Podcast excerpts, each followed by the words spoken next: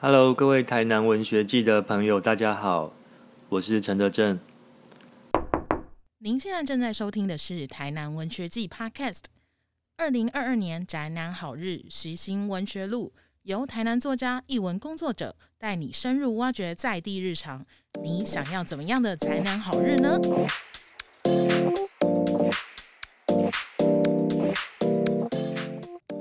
邀请台南在地作家，同时也是乐评人的陈德正老师，和大家分享《音速青春》在台南的文艺青年是如何养成的呢？现在就让我们一起来听听看吧。今天要跟大家分享的主题叫做《音速青春在台南文艺青年完全养成》。那其实这个题目呢是主办单位帮我想的。呃，我后来觉得这个题目取的也还算挺好的，因为虽然我平常几乎不会称自己是文艺青年，但是我确实是台南土生土长的孩子，所以在台南文学季的这个活动中，跟大家分享一个。呃，我这个台南小孩，然后后来喜欢这些文艺的东西，走上写作的路，然后一直到我现在四十出头岁哦，就是这过程中确实是呃有蛮多机缘，然后很多意外，呃也蛮多始料未及的东西，所以如果现在正在收听这个节目的你是。同样是台南人，或是你喜欢文艺的这些东西，那希望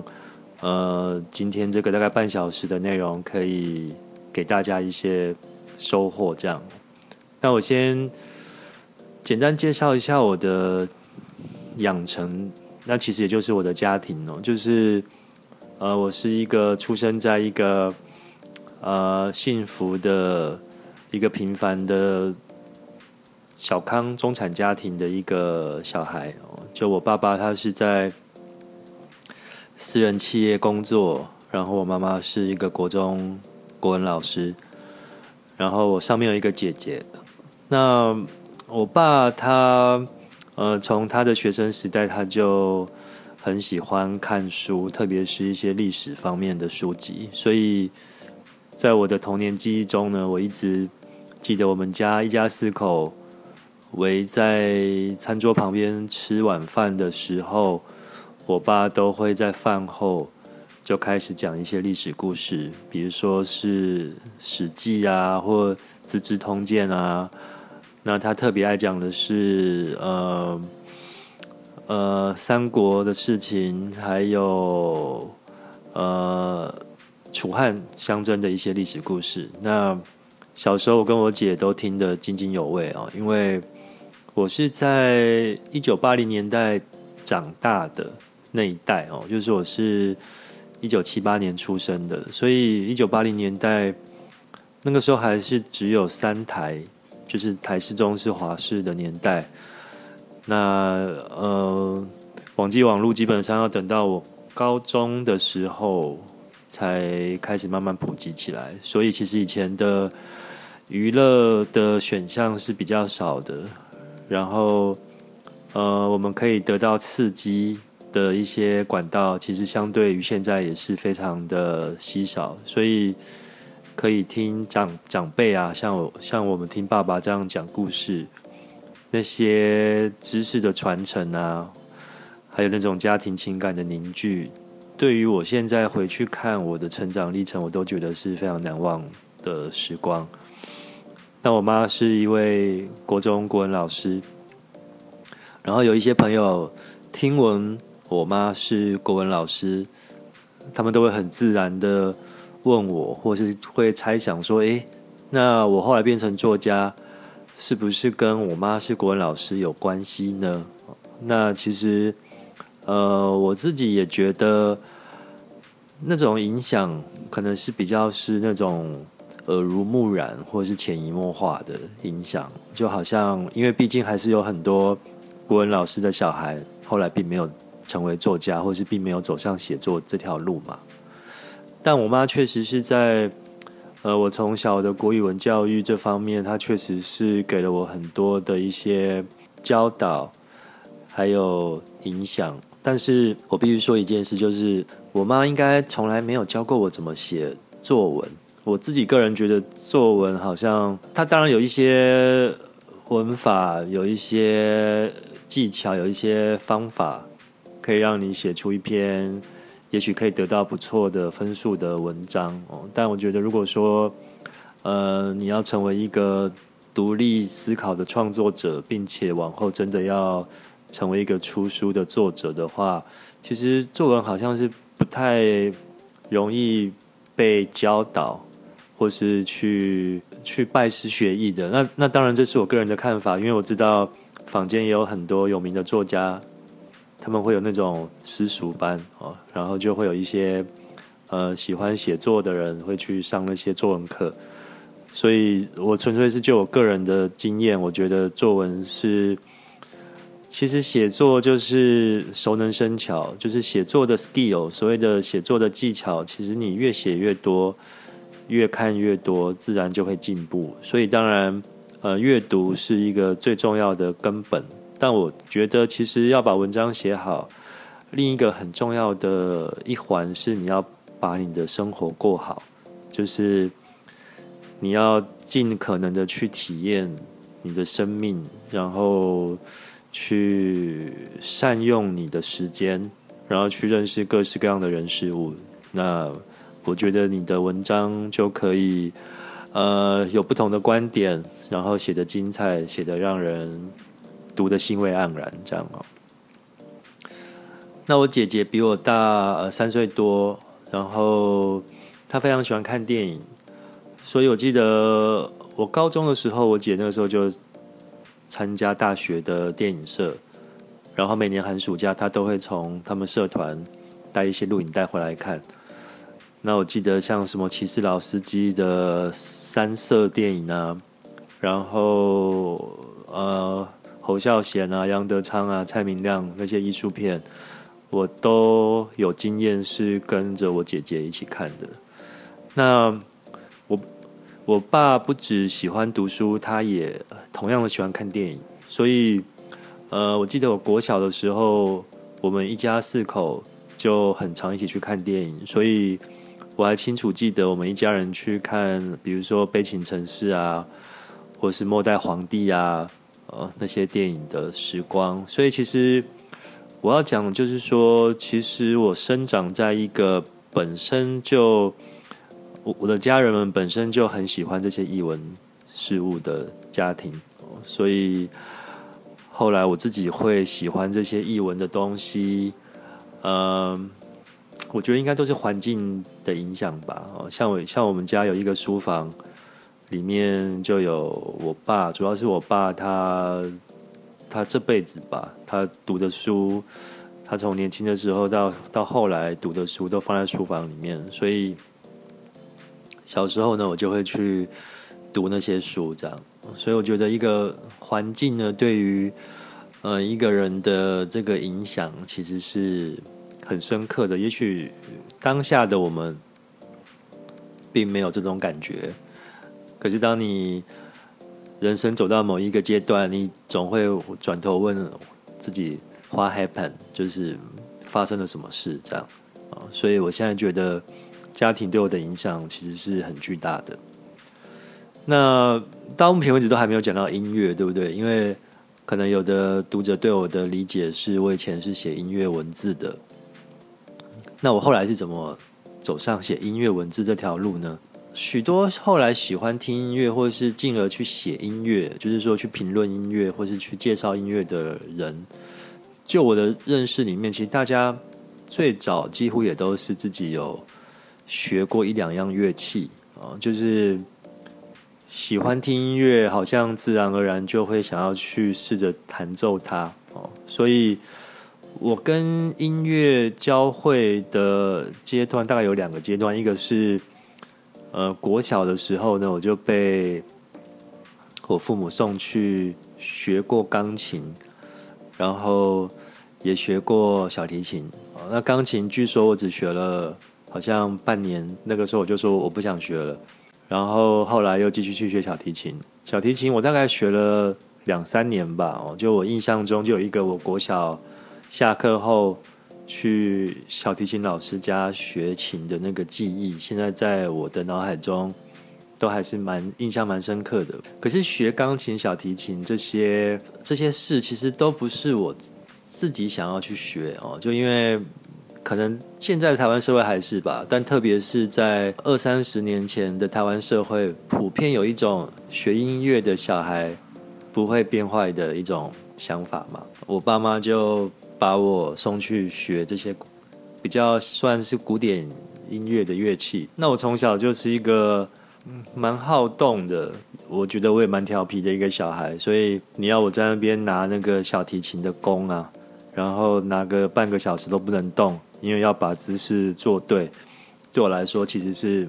蛮痛苦的一件事，所以我学小提琴也学的心不在焉这样。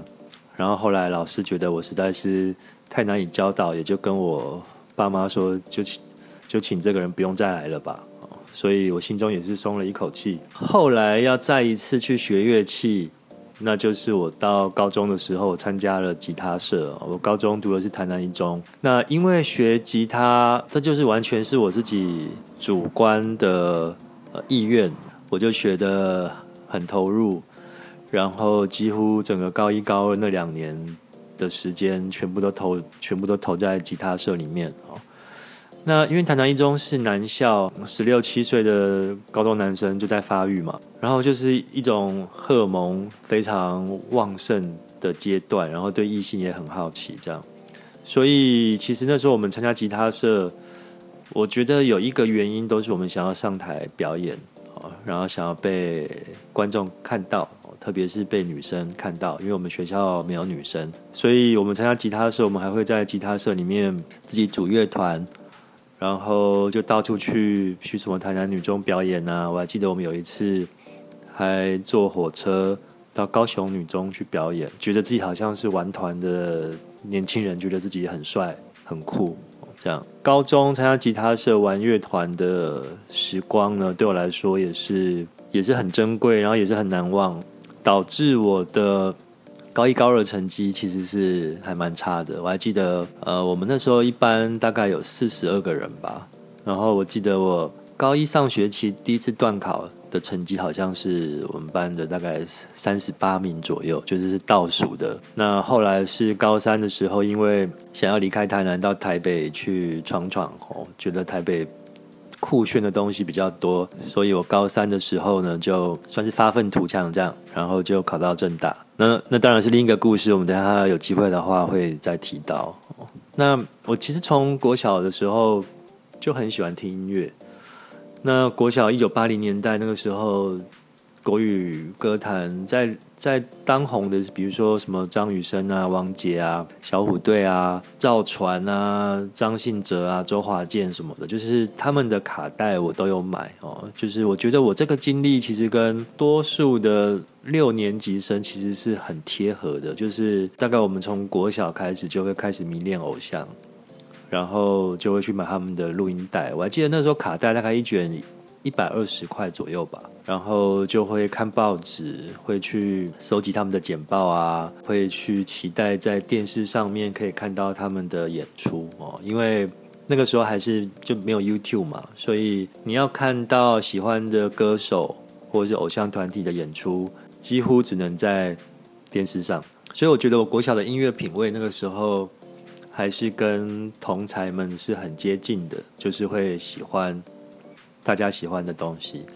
所以那才叫流行音乐嘛。就是流行，就是最多，就是最大公约数的译文创作品哦，被最多人喜欢，那就叫做流行。这样，流行歌基本上它会有一个传唱的一个标准在哦，就是如果是很少人传唱的音乐，它应该就流行不起来。所以我觉得我国小呢，就是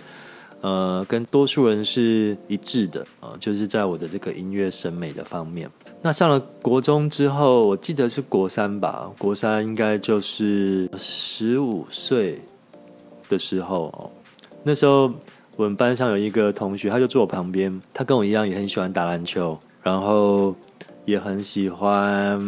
读一些小说啊，哦什么的哦。那他特别的地方是，他是从台北转学下来的一个同学哦，所以我总感觉他好像比我们这些在台南土生土长的人，好像都更知道一些东西哦，就。更知道一些比较酷的、比较比较有点非主流的、比较不是这么流行，但好像也很有意思的东西。那我记得国三的时候，他就借了我一张 CD 哦，就这个时候我们聆听音乐的载体呢，已经从卡带慢慢要转变成 CD 了哦，这是九零年代初期的时候。那那个 CD 是一个爱尔兰乐团叫 The Cranberries，台湾翻成小红莓乐团。他就借我这个乐团的 CD 回家听。那我回家听的时候就觉得，哎，这跟我那个时候在喜欢的什么齐秦啊，哦，喜欢的那些伍思凯啊，那些国语流行音乐好像就很不一样哦。就它有一种很特殊的气味，可是同时他们其实也很悦耳哦。就它并不是什么噪音啊，或是什么工业摇滚啊，什么实验音乐，并不是。它其实也有。蛮清楚的主歌副歌这样的结构跟曲式哦，可是它听起来就有一种更自由的感觉哦。他们也是唱英文，我觉得甚至我我我不太需要去看歌词本，一定要去弄懂他在唱什么。但是光听到那个音乐本身，我觉得我好像就看到另外一个世界，或者是另另一种远方吧。哦，就是那种音乐跟国语流行音乐。好像它可以把我带到更远的地方去，然后好像更能把我从联考的压力中解放出来。真正要说我开始接触西洋音乐，大概就是国三的时候。那后来上了高中，参加吉他社嘛，所以。我们都需要 copy 一些西洋哦，应该说，我我们都需要 copy 一些现成的音乐啦哦，因为呃，高中生应该还不太有能力自己创作音乐啊，所以我们都要去 copy 一些现成的歌。那那个时候我就会去试着想要去寻找更多的好听的酷的音乐，然后让我们可以 copy，可以上台演唱。所以那个时候我就。开始大量的接触西洋摇滚乐，我觉得大概高中的时候，我的性格就慢慢变得更鲜明，然后跟过去的自己好像慢慢长成一个另一个样子，就是我开始会喜欢跟人家不一样的东西，所以我觉得好像人的成长，有的人像我这种人，就是会从一开始想要跟大家一样，然后慢慢有一天。突然觉得好像跟大家一样有一点无聊，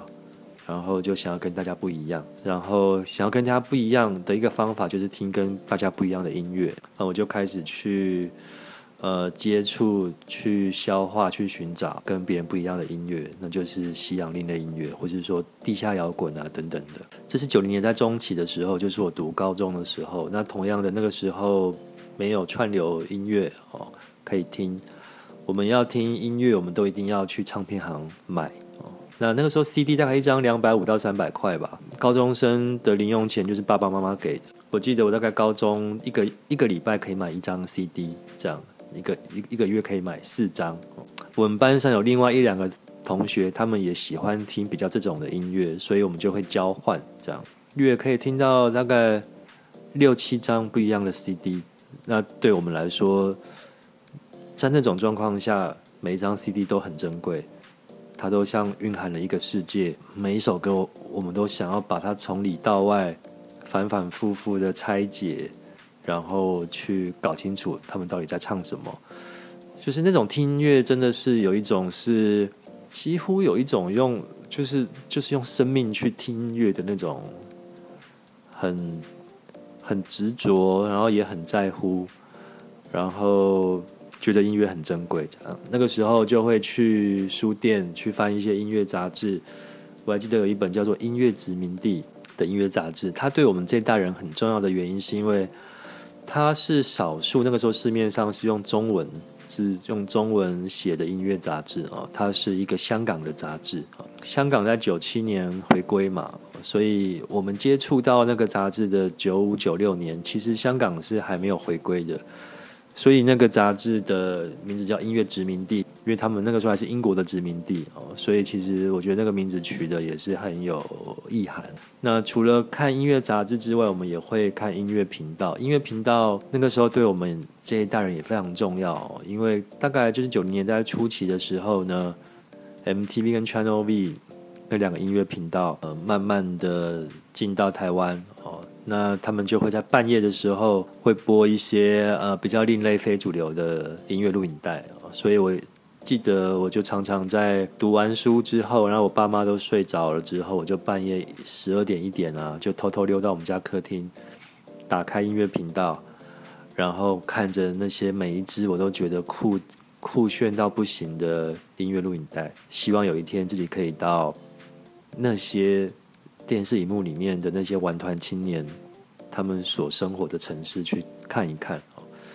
那那些城市可能是伦敦，可能是巴黎，可能是纽约，可能是洛杉矶，可能是曼彻斯特哦。所以我对西方文化的迷恋哦，或是某一种迷思吧哦，其实是从高中的时候就。开始了，在台南，其实那个时候的北门路，呃，上面就有蛮多唱片行的，主要是大众唱片跟玫瑰唱片。我常常就会，因为我们台南一中就在北门路的另外一侧嘛，就在后站那边，所以呃，常常放学以后补习之前，我就会穿着一中的制服，然后背着那个绿书包去北门路逛唱片行。即便没有钱买那些 CD，或是说这个礼拜的额度已经用掉了哦，但是可以在唱片架前面翻出那些 CD，然后看着后面的介绍文字，也就是所谓的侧标，那是台湾的唱片公司请写手写的，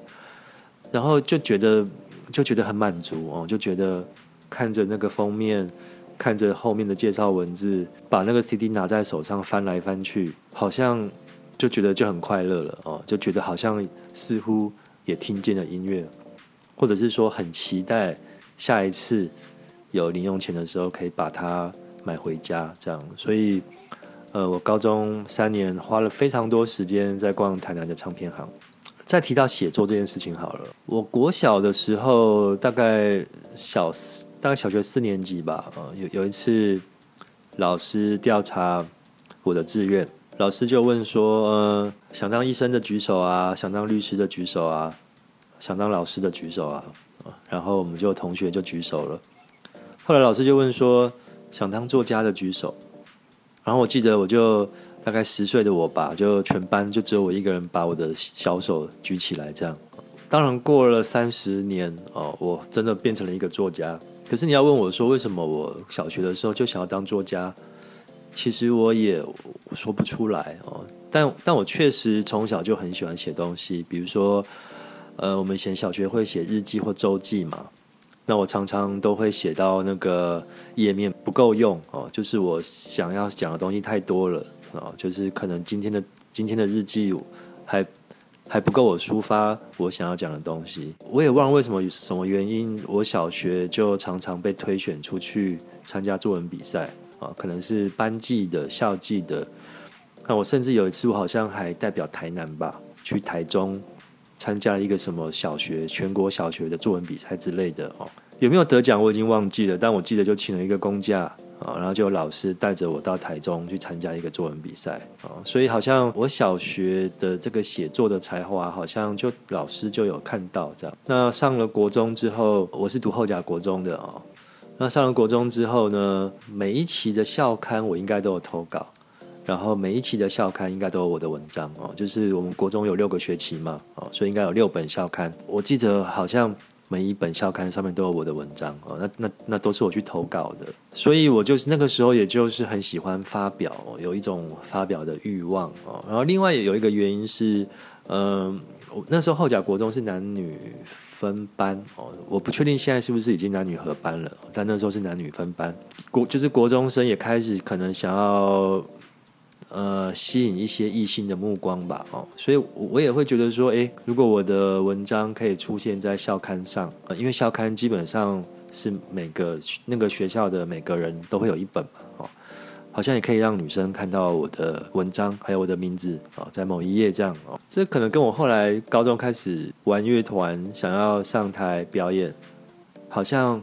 背后有某一种动机是接近的哦。可它当然不是主要的动机哦，但是就是会有一种表现的欲望，会有一种想要被人家看到的欲望吧哦。不同的人可能有不同的方式，可能有的人会跳舞，有的人会很很会打排球。或是有的人很会画画哦，那可能我稍微比较会写东西这样，所以好像就是写作呢，就是好像是我被人家看到，或是寻求认同，或是自我抒发的一个方式吧。我觉得呃，虽然我现在是一个职业的作家哦，但是常就常常会有人问我说，你觉得？要成为一个职业的作家的必备条件，或是最重要的条件是什么？那当然要成为一个职业的文字工作者，有很多主客观的条件要符合哦。但我觉得其中一个很重要的因素就是你要真心的喜欢写作这件事情，而不能只把它当成一个工作，或者是说把它当成一个。成名的手段，或是说要靠它来赚钱哦，因为其实写作真的赚不了太多钱，名气其实又很虚幻哦，所以你必须真的心中要很确定你自己很喜欢写，你才可以去熬过啊，哦，去忍耐各种创作过程中的孤寂，还有各种困难，各种并不足为外人道的苦哦。那甚至你必须要一个能力，是把那个苦，把它转换成一种乐趣啊！我觉得唯有如此，你才有办法把这条路走得长久哦，然后又走得很稳健这样哦。那后来台南当然有唱片行哦，那我们在家也看得到音乐频道。可是我总觉得好像呃比较有趣的事情都发生在台北嘛。刚刚不是说我高一高二成绩非常差吗？那我高三呢我就发愤图强，就拼了一年的书，这样就考到正大。那其实我当初要选组的时候，呃，我其实是心中的第一志愿是想要读正大广电系啊。可是因为广电系分数很高，呃，我也知道凭我高一的成绩是要考到广电系，几乎是天方夜谭了哦。可是我觉得人还是要有梦想，要希望，要目标嘛，哦，所以我就是这么锁定着啊去读。后来我的成绩呢，刚好可以上到正大，所以我就填了民族系。所以我大一呢就读了一年民族系，然后大二呢就我觉得蛮幸运的吧，就是我真的就转到广电系了，这样哦。而且大学也就只只念了四年，就是我也没有延毕，我也没有多需要多的学期把学分修完哦，我也就。真的就大学念了四年，然后大一念民族系，另外三年念广电系啊，就跟我的同一年的同学们就一起毕业了啊。那我读广电系的时候，我们大四要拍毕业制作，然后我就跟我们班上的另一个同学，我们就一起拍了一部乐团纪录片，那个乐团叫做浊水溪公社，呃，是台湾九零年代很经典的一个地下朋克乐团。那那个纪录片叫《烂头壳》，它也变成我跟我同学人生中的第一个作品。我还有被那个时候台湾有一个很重要的独立厂牌叫水晶唱片，呃，出版成 VCD 上市哦，那就是在唱片行可以买得到。呃，大学毕业之后我就去当兵哦，然后我还记得我是九月去当兵的，也是新训中心呢在台南的关田哦，那个时候还叫台南县哦，在台南县的关田新训受新训。然后八月我回台南，准备先把头发剪短，然后要去当兵。然后我就回到呢，我高中的时候去逛的那个大众唱片行，在北门路上面。然后就在唱片行的架上，就看到我们那个 VCD，那个烂头壳 VCD 啊，就放在那边，呃，可以被大家购买啊，可以被大家挑选，可以被其他人拿在手上翻来翻去，就像我当初。把很多 CD 拿在手上翻来翻去一样哦，所以那个时候我才呃二十二岁而已，就觉得说哇，呃，我人生中的这个就毕业制作竟然这么幸运，可以被出版、被发行，变成一个商品，放在唱片行被大家买回家哦。这样过了十几二十年，我后来确实出社会之后呢，我真的碰到一些他当初有买这个 VCD 的朋友，他们知道那个片是我拍的，他们也觉得。呃，还蛮惊讶的，或是说蛮惊喜的，就是啊，原来那个片子是你拍的这样哦。那那个片子呢，也在前年的金马影展吧，做了二十周年的放映。呃，我不确定我未来是不是会再拍其他的电影，但是目目前为止，这个纪录片对我来说，就是我的这个影像创作的一个重要的一个阶段。这样，那当然，我今天会被邀请到在这边自说自话哦，跟大家分享。呃，这个我的文艺青年养成史啊的原因，是因为我后来就变成一个出书的作者哦，一个作家。那我目前已经出过四本书，第一本书叫做《给所有明日的聚会》啊，就是我后来退伍后去纽约读硕士哦，然后在那边看了非常多演唱会，然后在那边也是整个人浸淫在那种美国或是纽约或西方文化的那种青年文化的脉络里面，这样。所以第一本书是。等于是我在纽约那几年的呃很多遭遇，然后把那些遭遇跟我的生活，还有当地的一些青年文化相关的一些历史，把它串在一起啊。那第二本书叫做《在远方相遇》，它是一本旅行书哦，就是我在世界各地看了很多音乐季啊的一些旅途中的记事哦，那也包括我去冰岛，我去巴塞隆纳，去阿姆斯特丹，去。日本看富士音乐季啊，等等的哦。第三本书叫《我们告别的时刻》，它写的就是我从小到三十几岁吧哦的一个作为一个音乐青年的一个养成的过程哦。所以我有写到我以前喜欢林强，呃，喜欢张雨生，后来上大学后在台北经历的一些难忘的事情哦。所以前三本书有点像是我的音乐三部曲。那呃，我觉得是生命的另一个安排吧，或是一个转折。就是我大概二零一四年底、二零一五年初开始登山，登山这件事情又是另一个很大的 topic 哦，一个很大的主题。那我们今天讲的比较是台南嘛哦，这个部分我就简单的带过哦。但总之就是我在二零一五年呢开始呃爬台湾的百越，大家知道台湾有大概两百多座超过三千公尺的大山。然后其中有一百座呢，被越界的前辈们选定为百越这样啊。那我就二零一五年开始爬台湾的百越，在二零一九年呢就加入了台湾的 K Two 峰远征队哦。那 K Two 峰是世界第二高峰哦，世界第一高峰我们都知道是圣母峰，那世界第二高峰是 K Two 峰，它的海拔八千六百一十一公尺，那一直没有台湾人登上去过哦，所以在二零一九年的时候呢。文化评论家张伟雄先生哦，他也是一个我很重要的前辈跟朋友，他就发起了一个叫做 K Two Project 的募资计划，向台湾社会呃寻求群众的募募款哦，然后可以送吕中汉跟张元直这两个青年登山家呢，去试着去攀登 K Two 哦，那看我们最高可以攀到哪边？因为那个募资计划需要一个随队报道者。去撰写一个相关的刊物，所以詹大哥呢，因为他是我爬山的朋友哦，他就问我要不要跟他们一起去 K Two 远征队这样。那其实我去 K Two 之前，我台湾的百越刚好爬了五十座哦，刚好爬了一半，所以我有一些简略的登山经验，在台湾。爬那五十座百越的过程呢，我也基本上没有很严重的高山症过哦，所以我觉得要走到那个海拔五千的基地营，在那边驻扎一个月，呃，这件事情我应该可以试看看哦。那更重要的是，我因为是一个写作者啊，这又回归到我写作者的身份。前三本音乐书或是摇滚书，我觉得我能够讲的故事，我已经大概都讲完了哦，所以我很需要一个新的题材。那可以去 K Two 远征队，然后去到巴基斯坦，然后去到那个世界最边缘、最荒芜、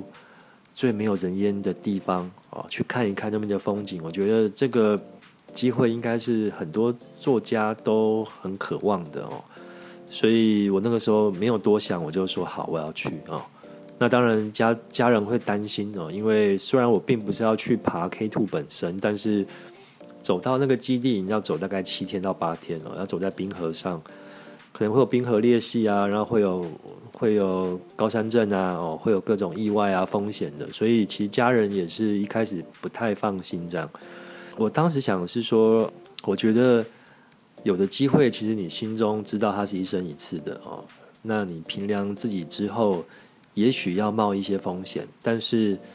如果你觉得自己做得到哦，那你就更有做得到的可能哦。那如果你觉得自己不行，那那件事情根本就不会发生哦。也就是说，往往你要说服别人之前，你要先说服自己啦哦。所以我那个时候就跟自己说，我一定可以平安的去哦，平安的回来哦。然后也就说服了我家人，他们也就让我去。去参加这个远征队啊，那后来我们这个三个人的这个 K Two 台湾队呢，我们就在二零一九年六月的时候去，然后八月初回来，总共是一个五十天的旅程。那后来因为呃天气的因素啊，他们两位登山家，他们最后没有攻顶哦，在大概海拔八千两百公尺的地方决定撤退，距离攻顶大概只剩四百公尺而已哦。那后来回来之后呢，我就。先把那个募资的刊物先把它写完哦，写完之后我大概又休息了两个月，因为那整个远征的经验对我的身体跟心理来说都是非常巨大的影响。那我我觉得我必须整个人要掏空一下，先暂时远离这件事情，然后我才有办法有回来继续写这件事情哦。所以我还记得我是在。我们是二零一九年八月一号回来的吧，然后我是二零二零年二月哦才开始动笔写这样。那我其实是一个写作速度蛮慢的人，但这本书我相对来说写的是我最快的一次，我大概写了九个月就把它写完了啊。所以在二零二零年底写完，然后二零二一年初呃顺利出版啊。那时隔今日呢，又已经过了一年了这样子啊。所以这本书叫做《神在的地方》。一个与雪同行的夏天，呃，如果你还没有看过这本书，或是你对自然书写、对于探险、对于旅行、对于冒险、对于高海拔攀登，你有好奇的话，可以去书店翻翻看这本书啊。那其他相关的内容，我就在这边，我就不再做重复的叙述，因为我觉得故事呢，在书中都已经讲完了。这样，最后还是要回到台南嘛，哦，我从一个。喜欢译文的一个台南小孩，然后后来到台北闯荡啊，然后就，呃，我觉得很多机缘、很多贵人、很多因缘际会，让我真的就进到了我高中的时候很向往的那个地下台北的那个圈子，就是次文化，嗯，独立乐团，然后很多有一些就是很很奇怪的、很有生命力的。很跟大众不一样的那些小众人物哦，我我后来就是经营在那个圈子里面，确实也认识了很多很难忘、很特别的朋友。从一个摇滚青年，然后后来在我三十多岁的时候又跑去爬山，嗯，我到现在台湾的百月已经爬了八十几座了哦。我觉得我还是同一个人，就是我还是喜欢听音乐哦，因为其实我现在也还是会在台北的酒吧当 DJ 放歌，就我还是喜欢听音乐，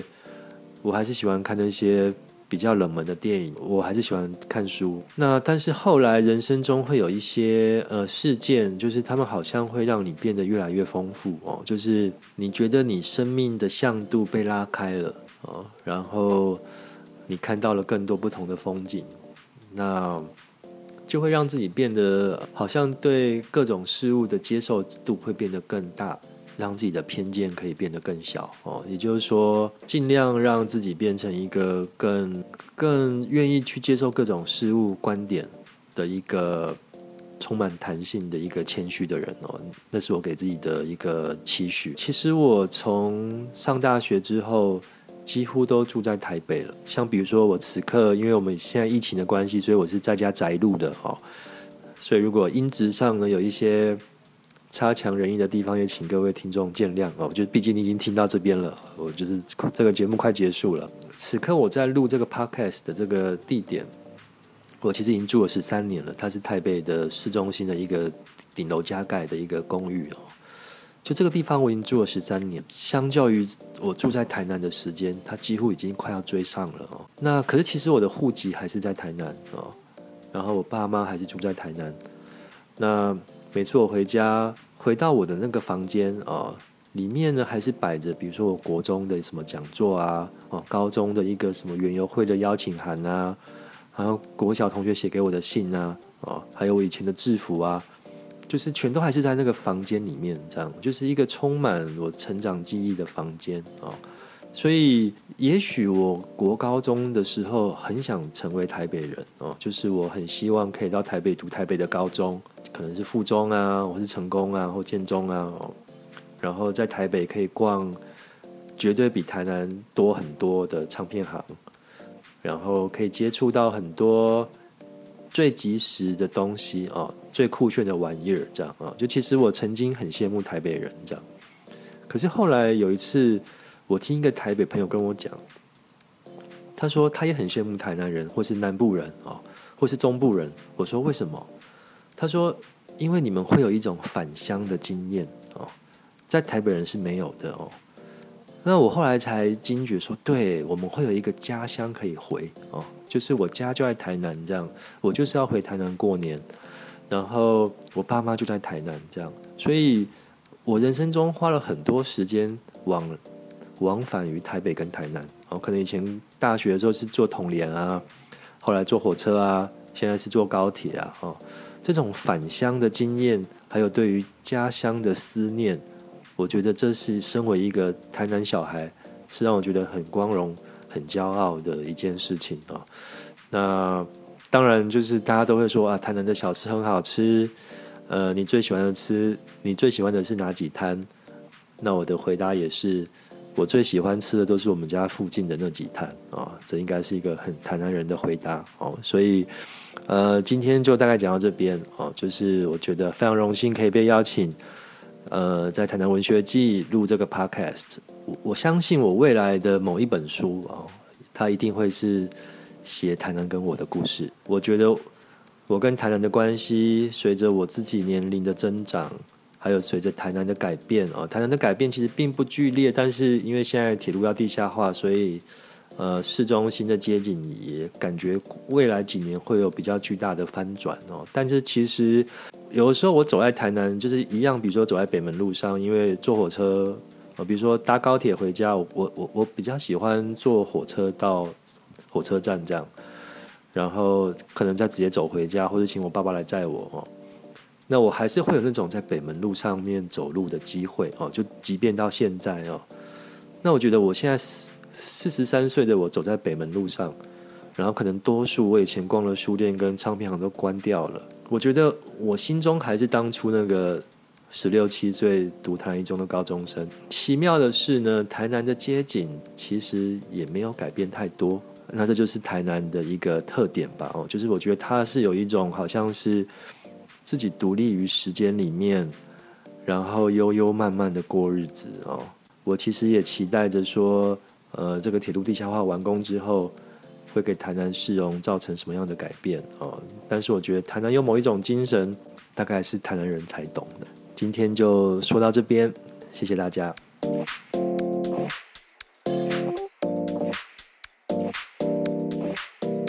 关注。订阅、分享，我们下期见，拜拜。